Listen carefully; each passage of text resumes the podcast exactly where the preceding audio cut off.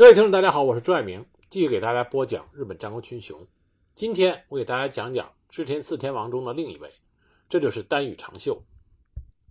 和其他三位天王相比，丹羽长秀有些声名不显，主要原因是他并没有担任过织田信长手下独当一面的军团长，但是丹羽长秀却是织田四天王里边和信长私人关系。最密切的那个人，而且丹羽氏也是织田四天王中唯一一家到了江户时代仍然是大名的。丹羽长秀的父亲丹羽长政和织田信长的父亲织田信秀都是尾张守护斯波家的重臣。丹羽长秀在公元一五五零年左右开始就侍奉织田信长。那一年，丹羽长秀十五岁，信长十六岁。两个人年龄很近，而丹羽长秀的性格严谨诚实，所以得到了信长的信赖。两个人不仅是主从关系，更有同龄人的那种深厚的友谊。那么，从丹羽长秀跟随织田信长开始，他就参与了信长经历的那一次次惊心动魄的战役，就包括统辖间之战。但是，丹羽长秀真正开始名声渐显。是在信长攻略美浓的时候，当时长秀刚刚迎娶了信长的养女，实际上是信长的兄长信广的女儿。那么在刚开始攻打尾张最北端的犬山城啊，城主是织田信清，在攻打这座城池的时候，丹羽长秀对黑田、小口两个支城的城主进行了劝降。那么这两个支城的归顺，对于信长的犬山城攻略。有着巨大的贡献。同年八月，信长又去攻打美浓的羽流摩和圆卓两城。丹羽长秀发现了圆卓城的弱点，他切断了城中的水源，促使敌人投降。因此可以说，丹羽长秀在信长的美浓攻略里发挥了非常重要的作用，因此更加受到信长的重用。公元一五六八年。织田信长陪伴着足利义昭上洛，丹羽长秀一直跟随在身边。在上洛过程中，攻打六角氏的观音寺城，丹羽长秀获得战功。据史料记载，丹羽长秀在战场之上领军作战十分的勇猛，但是他作为战场整体军事指挥官的记录几乎没有。相反，丹羽长秀倒是被记录了很多。善用策法拉拢的战术，他的能力还是相当全面的。这是为什么信长除了军事方面，在其他内政、外交、与朝廷沟通这些方面也非常倚重丹羽长秀。在信长成功的上了之后，他还专门任命了丹羽长秀作为名务守的奉行。什么是名务守呢？就是收集天下的名物、茶道具，很多在史料中有记载的信长手里的名贵茶具，都是通过丹羽长秀收集来的。而丹羽长秀被授予的另外一个职责，就是担任铁炮奉行，负责采购火器。我们都知道，织田信长善于利用火枪，那么为织田军火枪的优势奠定基础的人，就是丹羽长秀。这是为什么在织田家老百姓中流传着“木棉藤吉米五郎佐”的异话。这个五郎佐指的就是丹羽长秀。这句话什么意思呢？意思就是丰臣秀吉在织田家就好像生活中到处都能用得上的木棉，而丹羽长秀呢，在织田家就像是百姓生活中必不可缺的大米。由此可见丹羽长秀的重要性。当前井长政背叛织田信长。和朝仓义景联手对信长展开攻击的时候，这是之前信长最困难的时期。当时，丹羽长秀被赋予了重任，他负责担任进攻前景家的猛将基野元昌防守的佐和山城。丹羽长秀优秀的完成了任务，他不仅击退了试图给基野元昌解围的前景家的部队，并且最终。在围困了吉野元昌半年以后，弹尽粮绝的吉野元昌，在丹羽长秀屡次不懈的劝说下，最终以全员撤离的条件开城。丹羽长秀就此立下了大功一件，而信长也将佐贺山城赐予了丹羽长秀，让他成为了佐贺山城城主，拥有了五万担的领地。公元一五七三年，丹羽长秀作为前锋，攻打了朝仓家的本城伊城谷，获胜之后，随即就转战伊势，平定那里的一向一揆的僧兵暴动。公元一五七六年，丹羽长秀作为安土城修建的总负责人，展现出他在筑城方向的才能。这座象征着信长权势的宏伟城池，让织田信长对丹羽长秀的表现颇为满意。加封了他晋江十万担的领地，同时将明茶器、珠光小茄子赏赐给了丹羽长秀。之后呢，丹羽长秀又参与攻打了石川本愿寺、杂贺征伐、讨伐松永久秀这些会战。公元一五八一年，织田信长在京都举办了御马阅兵仪式，丹羽长秀获得了第一名出场的荣耀。可见他的地位极高。当时有人将他、柴田胜家、龙川一义、明智光秀称之为织田四天王，也有人呢把丰臣秀吉加进去，称他们五个人为织田五大将。在进行四国攻略的时候，虽然主将是织田信孝，而丹羽长秀是副将，但是因为织田信孝只不过二十四岁，也没立下过什么战功，所以实质上的主将是丹羽长秀。丹羽长秀在织田家，他的地位很高，与柴田胜家齐名。这也是为什么丰臣秀吉当初选了丹羽长秀的羽和柴田胜家的柴，给自己起名姓氏叫羽柴秀吉。这也表明了丰臣秀吉当时对于丹羽长秀和柴田胜家的尊重之情。但是呢，柴田胜家是非常看不起丰臣秀吉的，丹羽长秀不同。虽然他的地位很高，但是他并没有因为丰臣秀吉出身而看轻他。恰恰相反，他和丰臣秀吉有着相当不错的私人关系。在本能寺之变发生的时候，这个时候织田信孝和丹羽长秀正在进行四国攻略，但是他们手中的兵力不足，不能够直接挑战明智光秀的叛军，所以他们等待丰臣秀吉折返之后与之联手。在山崎合战中击败了明智光秀，为信长复了仇。在这之后，织田家领地重分配的青州会议上，丹羽长秀发挥了重要的作用。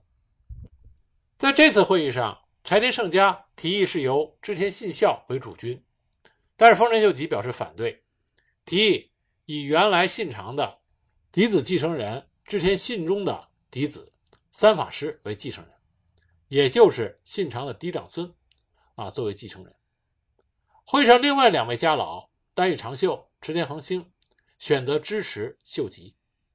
那么柴田胜家为织田家立长君的计划，因为势单力薄而失败。三法师成为织田家新的主君。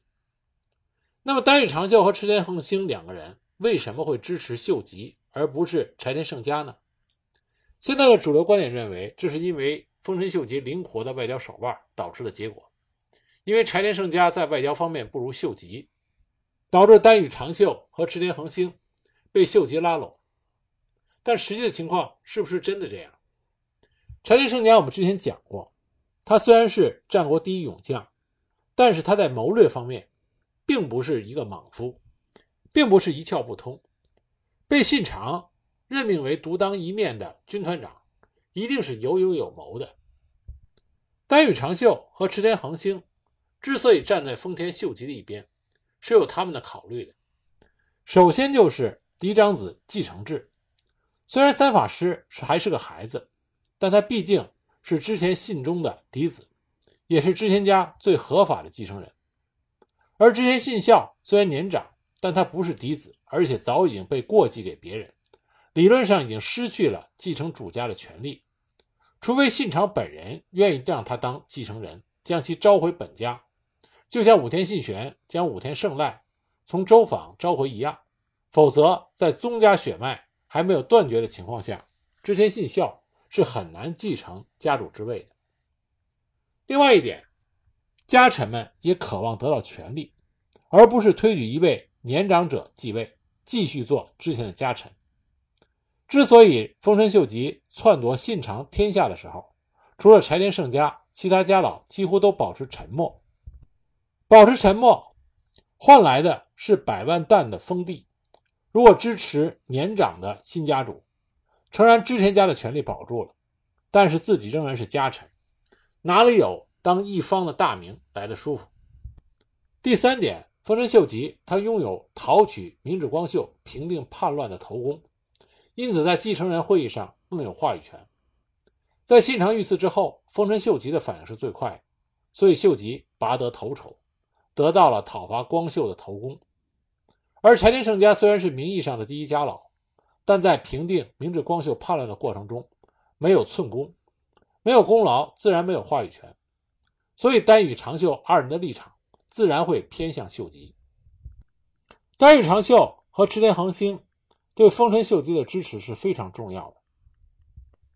因为从辈分上来讲，柴田胜家和丹羽长秀是平级的织田家的重臣，而池田恒星呢是信长奶妈之子，与信长如同兄弟。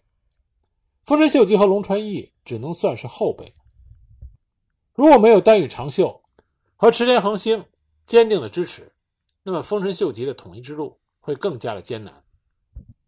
青州会议之后。柴田胜家、龙川一义、织田信孝的重臣纷纷的明确反对丰臣秀吉，只剩下丹羽长秀一个人支持秀吉。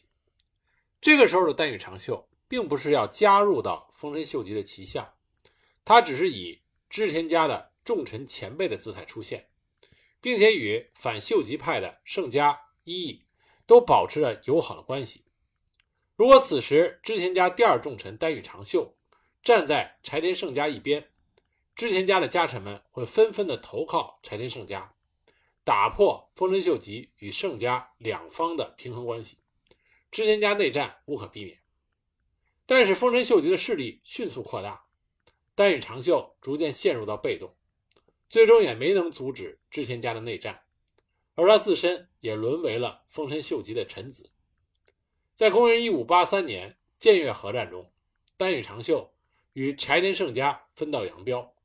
随后又在小牧和长久合战中继续支持丰臣秀吉，得到了越前、若狭、加贺的领地，被任命为越前守。根据丹羽长秀家家谱的记载，丹羽长秀死的时候是患上了一种当时的奇病。以我们今天的医学来看，有的人说他得的是胃癌，也有人说他得的是胃结石。知道自己治愈无望的丹羽长秀，他切开了自己的肚子，取出了鸟嘴形的结石，一面说着“就是这个导致我的痛苦吗”，一面用刀柄将其砍碎。也有一种说法，说是因为丹羽长秀不满丰臣秀吉夺取了织田家、迫害老臣的做法，将结石在死后派人送到了秀吉的手里，以此表示出自己对秀吉的诅咒。丹羽长秀。是信长手下的重臣，深受信长的信任。他不仅在军事上作战勇猛，参加过信长几乎所有的重要会战，同时在内政、外交上都有相当出色的表现。但为什么丹羽长秀名声不显呢？首先是他没有和其他家臣一样显赫的官位。织田信长在讨伐前景长政的时候，得到了朝廷的许可。